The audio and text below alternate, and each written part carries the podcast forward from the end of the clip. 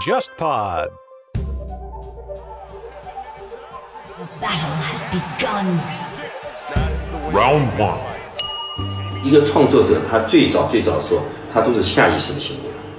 但是我不同意他是物化你不能甩锅给这个艺术家，那它已经不是一个艺术的范畴，它是一个明码标价在网上售卖的产品，并且是带有对女性这样一个捆绑啊、束缚啊，甚至带有一点点侮辱性的这么一个形象的一个产品呢？那你怎么能说它就不是一个物化女性呢？这个只是一个非常非常单纯的一个一个创作，我认为是正常的。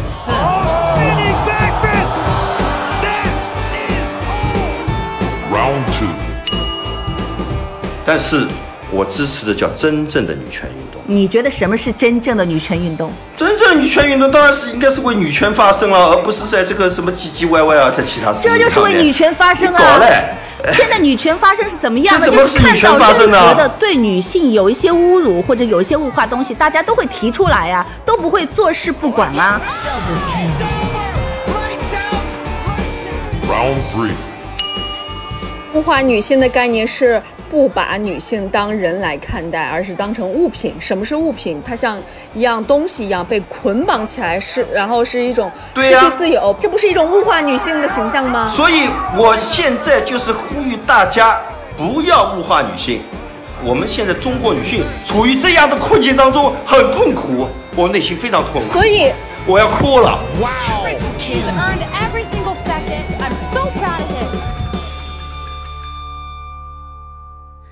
欢迎来到今天的落选沙龙，我是格桑。我是祝一杰，今天我们的嘉宾呢是最近在上周，呃，在网络上引起一个轩然大波的，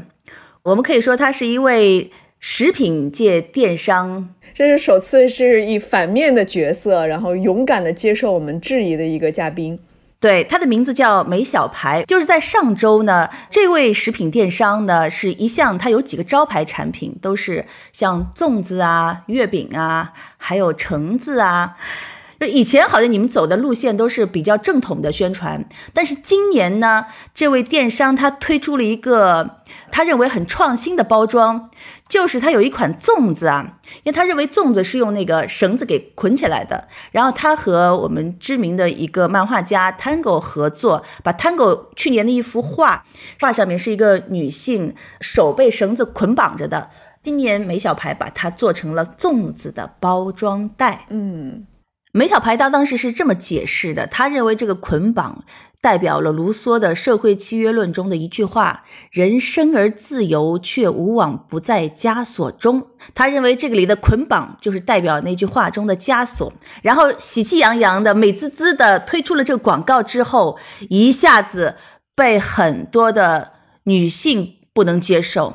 然后呢，而且最重要的是，就是 Tango 一直是一个在网上还不分男女，尤其是年轻人都很喜欢的一个漫画家。但是插画师对这幅画第一次让他置身于一个很大争议的漩涡当中，而且很多人是因为你这个广告带宣布对他取关，这个创意灵感是来自于梅小排还是汤果老师本身？所以连累 Tango 的就主要还是你这个商家是吗？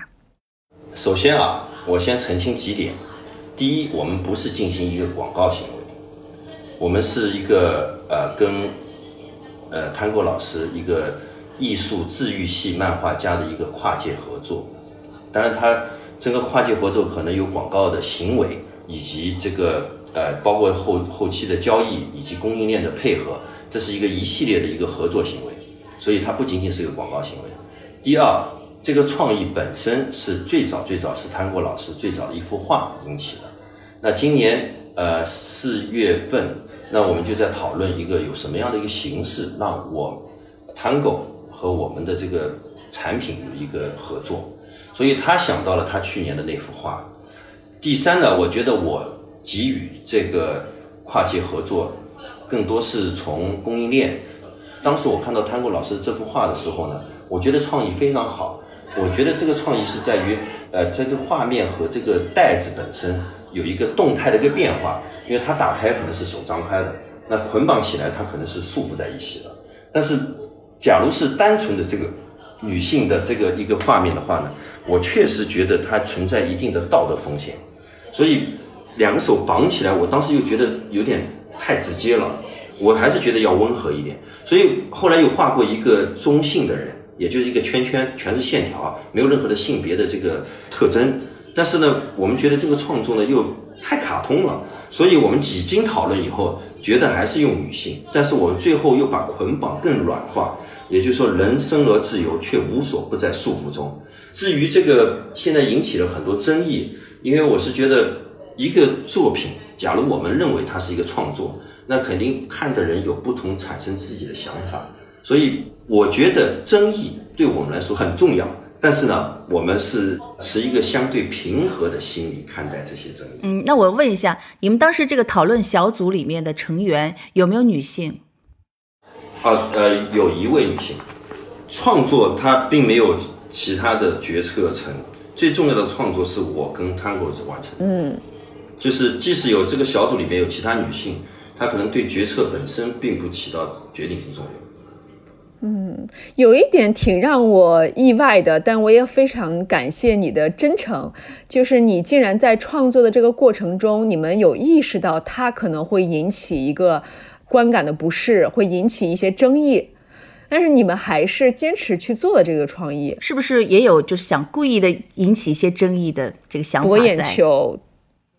这我觉得是对我们一个庸俗化的一个表现啊，就是把我们庸俗。可是现在我们很多的女女网友看到你这个袋子以后，本身就觉得你的这个设计是有点偏庸俗，的比。如说，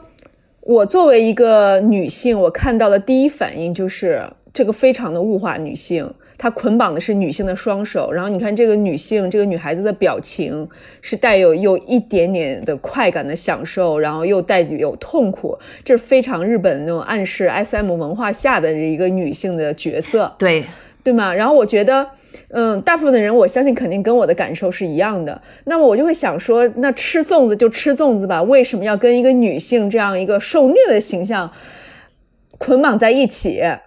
对你这个产品包装出来之后呢，因为去年我是看到过 Tango 的这个画，当时我觉得单纯这个画看起来还还还不错，挺有创意的。但是变成袋子以后，我也跟别的女性朋友讨论过，一个是我们觉得这个东西不是不是嗯不可以用，但是可能是用在比如说避孕套啊或者情趣用品上面，那肯定是最契合的一种东西。但是粽子是一个中国传统节庆的呃食品。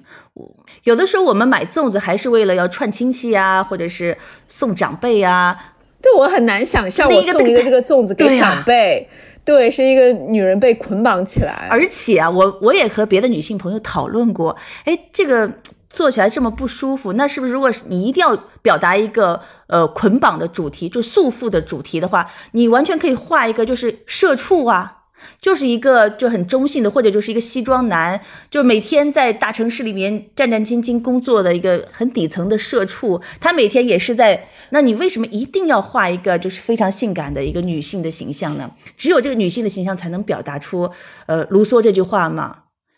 那个，首先我要澄清一下，叫大多数女性啊，大多数女性，因为我们目前看到的一些评论，当然我不可否认啊，有一些争议，但是也有很多的网友表示出对这个创意的一个赞同和呃欣赏，因为呃理论上我们也有一些购买啊，最近我们也有一些广告公司的啊喜欢创意的一些人士呢，呃已经开始团购这个，当然我不是说我来炫耀这个事情，而是说这是一个事实，因为有人欣赏，因为创作是这样的，有人欣赏，有人不欣赏，对不对？所以我的意思是，就是创作它本身是一个下意识的行为，是他脑海当中的一个直男，他深刻的一个印象，他画出来一个东西，这是我的理解啊。也许汤谷老师也有其他说法，但是我是觉得，一个创作者他最早最早说，他都是下意识的行为。呃，当然你可以理解为它是某种观念的反应，但是我不同意它是物化女性。物化女性是对女性进行标价的一个行为，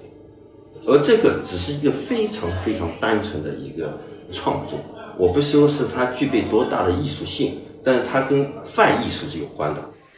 有一点，我觉得我不需要说啊，就是你不能甩锅给这个艺术家，就是你反复在强调这个是艺术家下意识的一个行为，但是他现在他最后呈现的这个商品是由您出品的嘛？那它已经不是一个艺术的范畴，它已经从艺术和商品结合，它最终是呈现了一种商品的一个状态。它是一个明码标价在网上售卖的产品，并且是带有对女性这样一个捆绑啊、束缚啊，甚至带有一点点侮辱性的这么一个形象的一个产品呢？那你怎么能说它就不是一个物化女性呢？而且你卖的这个商品，它又不是一个特别小众的，比如它是一个就是刚才说情趣用品啊，或者是呃性用品的话，就非常的恰当。你卖的商品恰恰是一个非常大众、非常老少皆宜，而且非常中国、非常传统的食品。那那跟你这个东西，你不能说是呃就是高高在上说，哎呀，这些批评我这个商品的人，呃，是因为他没有读过卢梭，没有读过这些广大的欣赏过艺术家的作品，就不懂，就说我这包装不好。嗯，大家不应该被你这样 judge，因为你的东西它就是一个大众的东西，所以就是因为吃粽子的人是没有门槛的，不管是什么文化程度的人都可以吃粽子，那他就有权利评判他吃到这这个粽子的包装，你不能因此而去说这些说包装不好的人，他没有文化，他没有鉴赏力，他不懂我的这个呃非常好的艺术创意，我认为你对消费者不太尊重。当然，我先这个对祝老师呢，先做一个回应。他刚才说，呃，这个东西印成了一个商品，它是一个商业行为，所以我甩锅给这个呃探狗老师。其实我也不是嘛，因为我们所有的行为都是大家双方认同啊，签合约的，所以我们所有的行为都是大家一起的创作。我不甩锅，也不背锅。这不是一个锅，因为这个锅还没有产生。我再说一个前提啊，我非常非常尊重中国以及世界的女权运动，我尊重女性。但是啊，我还要再说明一点啊，不管是什么商品，商品就是商品，不管是避孕套，还是这个震动小棒棒，还是这个我们的粽子，它使用了女性形象的这个包装，它照样还是商品。我的粽子上。它就是印个老太太，印个老先生，印个小孩子，这是我们商家自由的一种呃想象。你可以说没人买，这是我错了，但是我并没有物化女性啊，或者物化男性。物化女性最重要的观点，我之前有略略说过一点点，就是把女性本身做个标价。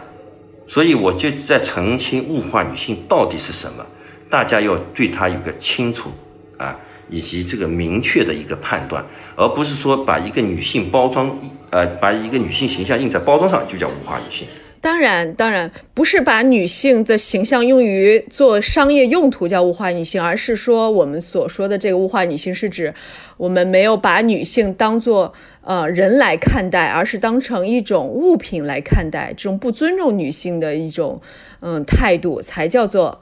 物化女性，所以我反对啊！我反对这样的一个。既然你是一个严重支持女权主义的男性，然后同时你也是非常反对物化女性，那为什么你又把女性没有当成一个这个非常尊重的这么一个态度放在了商品的袋子上呢？这不是跟你的你的行为跟你的这个你的想法产生了一定的矛盾？那你为什么要在呃你的第一波广告被女性的网友批评之后，开始轻佻的称他们为我被全师攻击了呢？然后讽刺这些女权是好像是小题大做，或者是没事儿找事儿来说你的这个产品，你这是不是心口不一呢？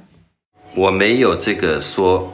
轻佻以及嘲讽的，这个是每个人的看法，我只是陈述这个事实。女权是打拳，女权和拳师，它是一个攻击行为，它肯定是女权的拥趸，这个形成一种合力，对他们不喜欢的或者不认可的一种方式进行攻击。所以这个攻击行为对和错，我先去不去讨论，因为我觉得一个攻击行为本身来说，我还是又回到最早，大家对艺术观本身是怎样。就我刚才举的几个例子，假如这个攻击行为成立，或者是觉得是一个正义的行为，那我们对很多的艺术创作就本身是有误解的。好，既然你要提就是讲艺术的话，那我们就来稍微分析一下这个捆绑艺术，然后让我们的听众就是对捆绑艺术有所了解啊。那既然谈到这个捆绑艺术，因为我们都知道捆绑艺术是起源于日本，对吗？其实。更早的就是在浮世绘上面就已经出现了类似于捆绑艺术的一些创作，比如说葛饰北斋，就是非常有名的浮世绘大师，他曾经就有一些作品是章鱼与海女，他是用章鱼的这个触角来模仿绳索的那个样子，将女性捆绑。但是呢，它有一点很重要，我必须要强调，就是章鱼是有深深的一个性暗示，它是在强迫一个女性跟他发生这样的一个性关系，是有这么一个图形。这个是非常强烈的一个形一个形象，所以在日本的脑海中的文化捆绑一直是跟性，就是女性这种被动受虐，然后这样一种俘虏状的一种状态是牢牢的在一起的，它是有非常强的一个文化符号的。那么到后来的这个捆绑艺术，我们知道也是它是从这个叫日本的捕绳术，它是从日本的军队。发展出来的，那么这个捕绳术是干嘛呢？是用于运输、限制这个囚犯的自由，然后是用来展示囚犯。说到底，它还是一种权力的象征，然后是对这个囚犯一种身份地位不同的一种展示。那他使用的这个捆绑的方式不一样，然后来显示就是对这个敌人所这个限制他自由的一个等级。嗯，然后那也就是说，在日本的文化概里面，凡是提及了这个捆绑。其实都有着一种。地位的悬殊，然后主动与被动，然后你是不是我这一个就是被俘虏的这么一个形象在？然后呢，那可能就是这样的一种文化会给很多人带来这种性的刺激，然后让他从而得到这种性的快感。那我觉得这是一个捆绑艺术的这么理了理它的一个发展的路径。所以当我看到咱们的粽子的时候，我当然第一反应的也是它是对一个女性的这么一个形象一种束缚和打压。我肯定不会想到说这是个两性平等的一个一个文化的一个传递。我先回应一下这个朱老师，这个刚才说了很多，呃，捆绑啊，什么什么这个来龙去脉，我学习到了很多东西。呃，实际上我对这个都不了解，因为我一开始就没有对这个产生性暗示。我作为一部分的创作人员或者一点点的这个工作配合人员。我一开始就没有想到这些，因为我对这个工作配合，我觉得你又在甩锅给 Tango。那这个是另外一回事，好吧？你看又是在甩锅，这个是叫预设立场。这个我不说这个甩锅不甩锅，我刚才确实是学到一点东西，但是是不是导致性快感，我不清楚，因为我从来没有试过啊，我也不知道大家有没有试过啊，因为我也也不能是这个瞎揣测别人的生活方式。但是从刚才祝老师对这个呃这个来龙去脉讲的时候，我突然觉得呼应了某一个观点，也就是说捆绑确实一个权力的象征，也就是因为捆绑是对自由的一种限制，对不对？所以我们一开始在创作的时候，就是表明他对自由。自由是一个非常重要的哲学观念，对不对？大家也认同这一点。所以捆绑就是对自由的一种限制。所以我们试图就想表达，现在的一个社会的一个环境下面，有很多很多对自由的限制，就仅此而已。对我来说，让我感到就是被冒犯的，不是不是在这个重点，不是在这个袋子的设计上。我觉得这个袋子设计，我同意你说的一些观点，就是你认为艺术家他自己有他自己直观的下意识的创作，啊，他做画女的也好，画男的也好，你觉得你都可以尊重他，然后你也有勇气、有胆量，敢拿它来包你的粽子卖，那这个都没有问题。但是呢，就是在受到了一些女性网友的抨击之后，你开始就是说，哎呀，我和 Tango 都被。拳师给攻击了，这他们又打拳了，然后怎么怎么样？我觉得这些话是让我感到的是对你是有有些失望的，因为你前面也说了，你是一个了解女权运动，也也支持女权、支持平权的人。我认为一个支持女权、支持平权的人的话，他不应该去网上呃去了解到哦，肤浅的了解到哦，原来拳师就是专门攻击人的女性。呃，打拳就是就是就是一种很粗鲁的攻击型行为。我认为你的了解是片面的，是非常错误的，也说明你真的没有好好的去了解过女权运动和现在中国的女性面临的问题。因为如果是说全尸的话，你我想问一下，你现在在脑海中画一个构象，你认为你心中的全尸在网上骂你的这些女性都是什么样子的？呃，首先啊，我没有认为她们非常粗暴，但是。即使是这样，我觉得我的措辞是准确的，因为我只是描述这样的一个现象。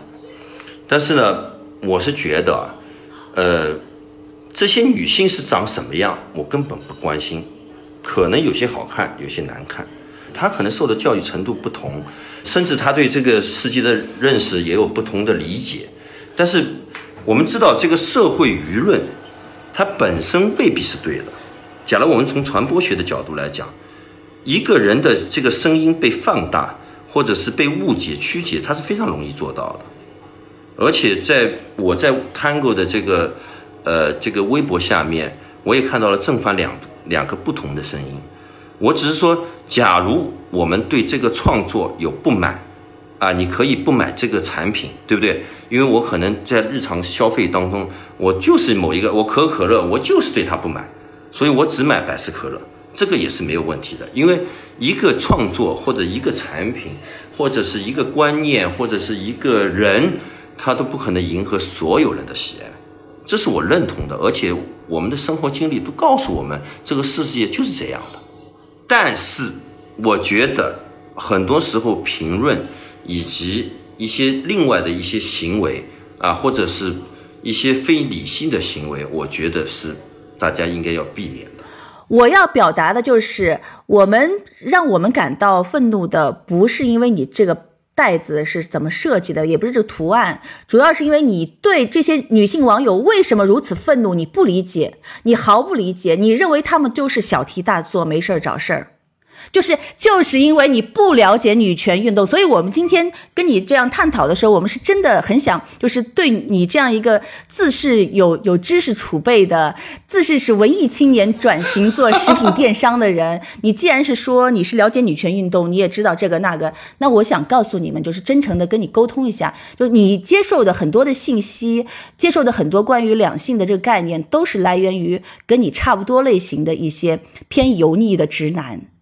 你们真的没有好好的去了解和倾听过女性的心声。你刚才说的是一个叫平等的交流，我们不对对方做任何的定性以及假设。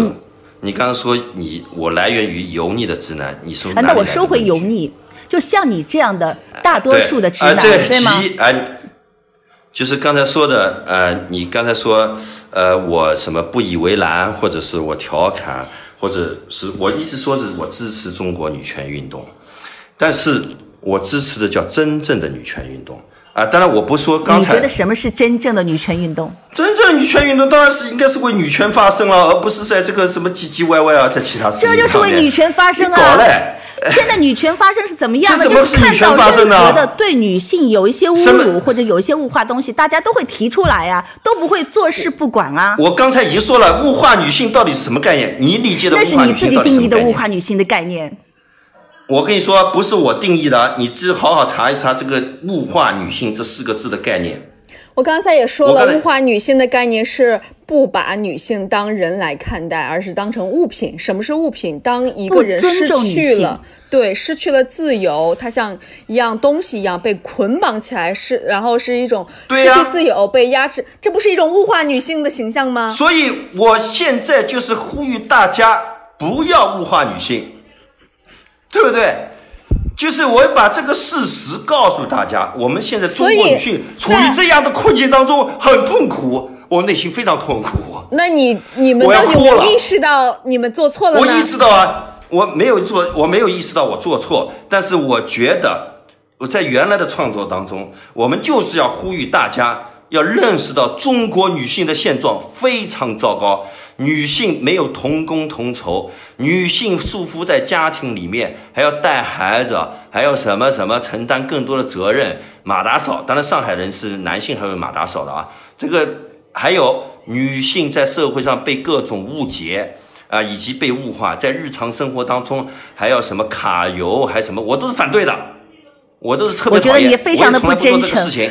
我非常真诚啊。所以我说的是，你现在看现在我们开始说你不尊重女性之后，你又开始说说了一大堆有的没的，说这个女性的困境是怎么怎么样我觉。得很呃哎，呃，这格尚个节目老师啊，这样的话，我觉得啊，你经常是对我这个进行不真诚，没有你刚才说的要平等对话，所以你看，我就是非常真诚的在跟大家沟通我的一些创作。我觉得你你既然是另外，我要声明，请听我的声明，大概在六月四号的凌晨两点左右，我还跟 Tango 在沟通，接下来如何面对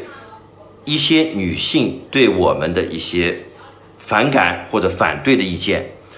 我们所以做了一个全新的一个补救措施，所以当天晚上，汤哥老师在这个袋子的背面把自己绑起来了，啊，负荆请着跪下。呃，这个汤哥老师还是非常非常真诚的在听取大家的意见，包括我也在听取大家的意见。但是我刚才是在澄清这一切，就是说我们并没有物化女性，以及我们并没有把女性当成一个弱势的，恰恰我们想揭示这一切的现象。有一些呃女权运动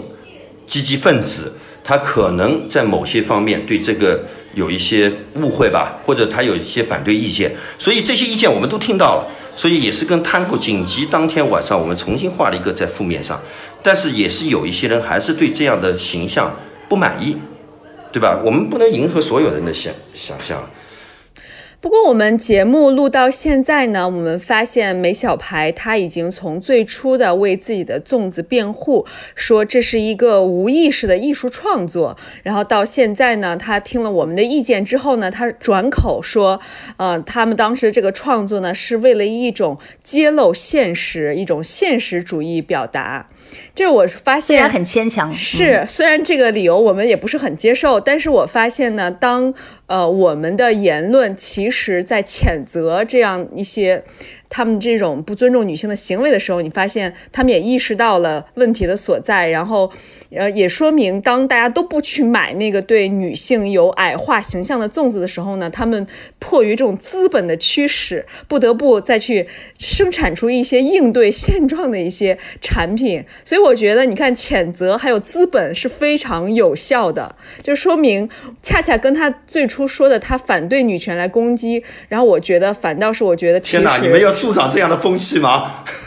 你看，正是因为大家的这样的一个言论，然后呢，这样的讨论，才引起了男性这种对女性意识的一种嗯觉醒，然后也意识到自己的错误。你看，最初他都没有想到这样一个对女性的这样一个束缚的形象，原来是跟性暗示啊，然后性压抑有一定的关系。所以我觉得我们还是应该持续性的去关注，持续性的打拳，然后他们才知道哦，原来这个打在身上是很痛的。呃，我我再回忆一下格桑老师刚才那个说法，他说那个他可能是会遗憾，就是说我们因为这个创作，或者导致其他人不买我们的粽子，不买这个包装的粽子，很遗憾。我确实是觉得很遗憾，他们可能真的是没有理解我们的创作意图。那我现在其实，如果是非要让我选，我倒是还挺愿意去看一下那个你们负荆请罪向广大的女性道歉的那款粽子的形象是什么样子的。呃，还有一个就是，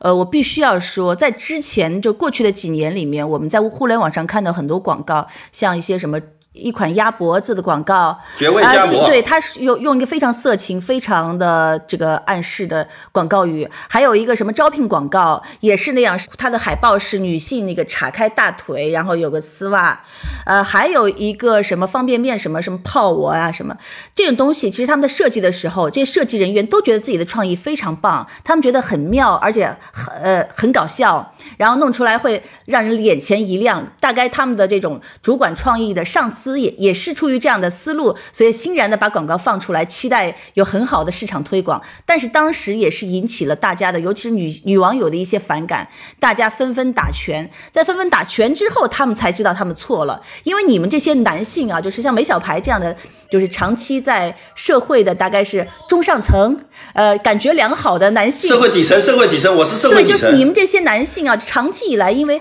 呃吃的男性的红利，你们不知道女性的生存情况是怎么样的，所以在很多情况下，就是女性被被矮化或者是被物化，你们是熟视无睹的，因为你们不知道这是错的。如果没有人出来点醒的话，真的就没有人知道那些广告也不会被撤下来。再次澄清一下，不要你。对，但我承认这个社会上有一部分人是这样的，而且我觉得要大家要有一定的辨识能力，因为我看到这样的创作，假如我是这些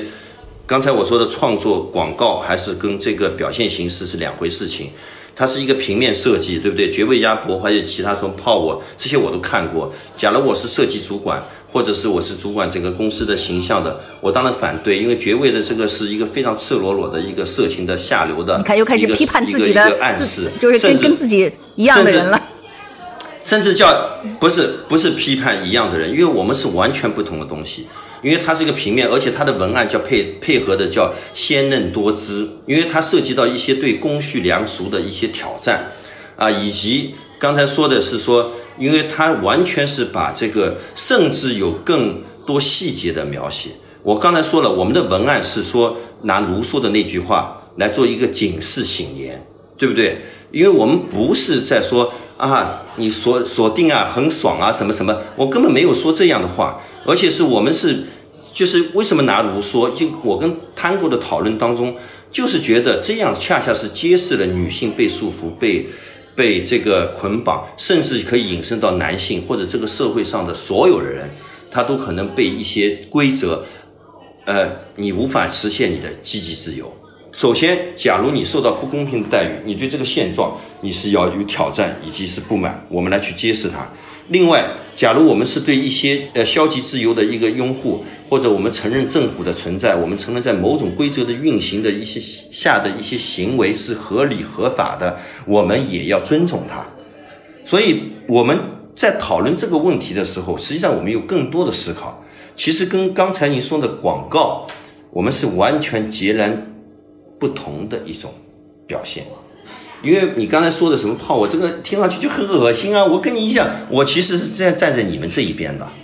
啊，你们要理解这样。所以你不要用你们怎样怎样油腻，你们什么什么把物化，我不是的，我就是紧紧的站在你们这一边，甚至是拥抱你们，给予你们力量的一个人，对不对？就是我们不是一个你们的敌人，你们也要团结我们这样的人。非常感谢你愿意尊重女性，也站在女性这边。但是呢，我也发现这是一个普遍存在的问题，就是很多呃在自己的事业上非常优秀的男性，或啊、无论是学术也好，商业也好，但他们往往在女性议题上面就很容易。犯错误，我觉得这也不是完全是男性的错，是因为我们长久的意识形态、我们的文化、我们这个历史上的这样的一个长期的一个男女不平等的这么一个现状，导致了呢很多人在思维模式上，就像就像你说，你们在创作的时候无意识的先想到的第一形象就是女性，就是他有很多这种已经。在骨子里的就很难被改变的一些习惯性的思维方式，对，所以我觉得可能对于男性和女性来说是在这一点上是一样的，就是我们对于女性意识都是一个在学习，而且是要不断自己去加强学习这么一个过程。我非常同意小兔子刚才的观点，因为确实是这样的，因为不单单是女权问题，我们社会还有很多不公平的问题，而且我们中国的这个鄙视链条还特别长，相互攻击不同族群，都攻击，而且都显得理直气壮。啊，就是这个甚至都谈不上政治正确本身。啊，就是它是一直我们长去几千年啊，我不说多少千年，几千年的这样的一个沿袭，以及我们的这个社会制度或者我们的一些。呃，毒狼奶，我一说我们要吐尽这个毒狼奶是很难的。啊，我们都是要共同这个，因为我们是在一起，我们是这个呃兄弟姐妹，我们一定要相互鼓励，相互这个呃支持，我们把我们的这个毒囊奶吐尽，甚至我们有余力的话去帮助别人，啊，帮助别人去把这个毒囊奶给吐掉，啊，才有这个正常的这个社会的。呃，更向良性发展的可能性，否则大家都是这个观念不清晰，或者是这个呃物化女性，我是非常反对啊。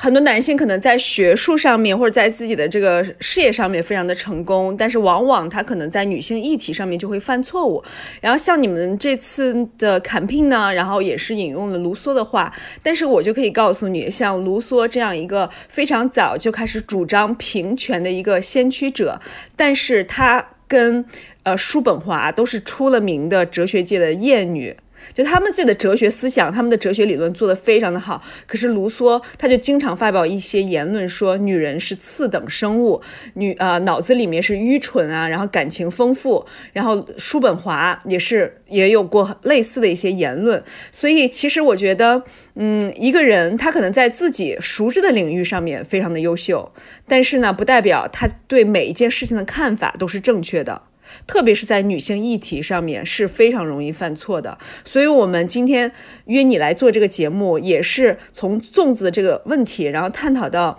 捆绑文化，去探讨我们的女性意识。只有不断的去探讨，不断的去思辨，才有可能我们每个人对于女性的这个真正的一个平权的意识才能有所进步。我们今天也确实是非常的意外，我们尝试邀请这位有争议的朋友到我们这个节目里面来，然后他他很勇敢，我们是非常的钦佩你，因为平时的话，大家呃，如果是有人被这种女权议题啊，或者是女性话题缠绕的话，一般的人都是很怕被波及的。但是你很勇敢，所以我们非常感谢你。而且呢，就是在这次对话中，呃，你也是很。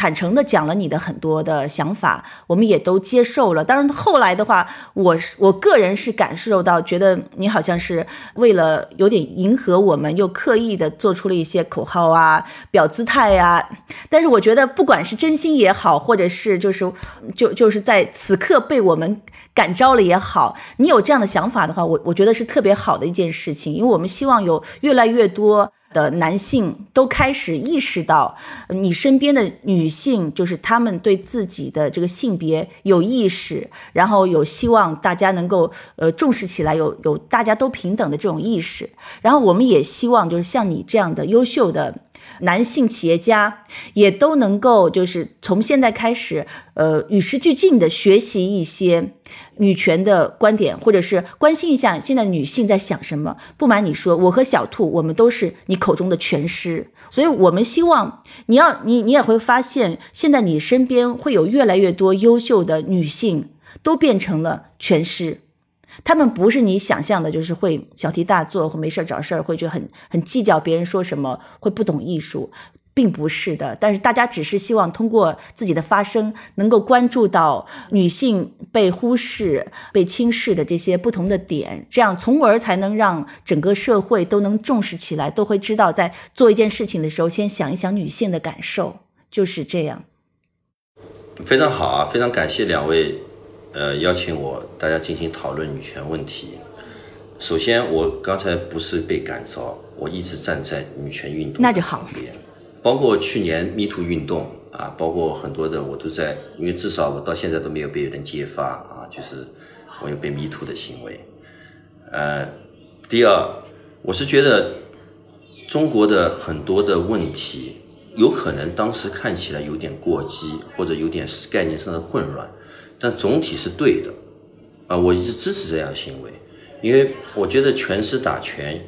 还有一些争议性的话题，假如我们有更好的、更宽容的环境，其实会把这个问题讨论得更深刻、更全面啊，以及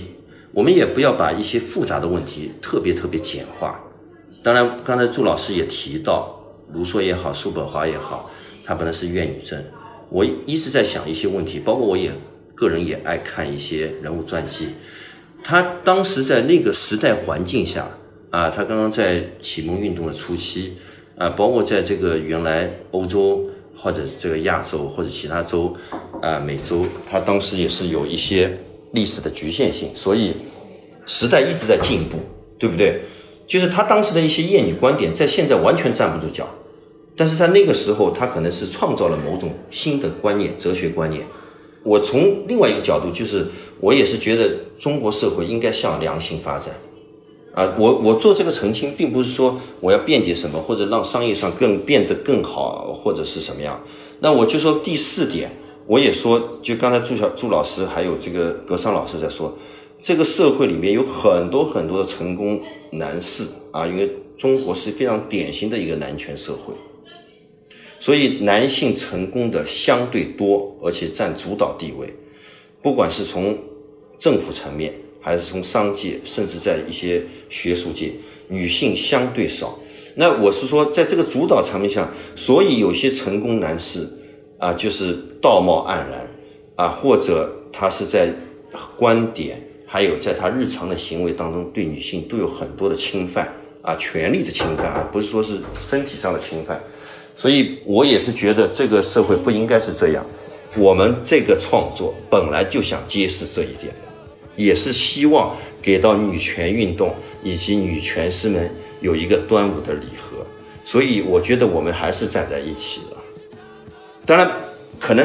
别人不这么认为，因为我们我只是想说出我自己内心的说法啊，就是别人怎么想，我们尽可能去澄清，澄清不了，那我们最好是面对面的交流。好，非常感谢，谢谢也希望你们用你们的实际行动，让我们感受到你们真正的关心女性、尊重女性跟。我们站在一起。Oh, yeah.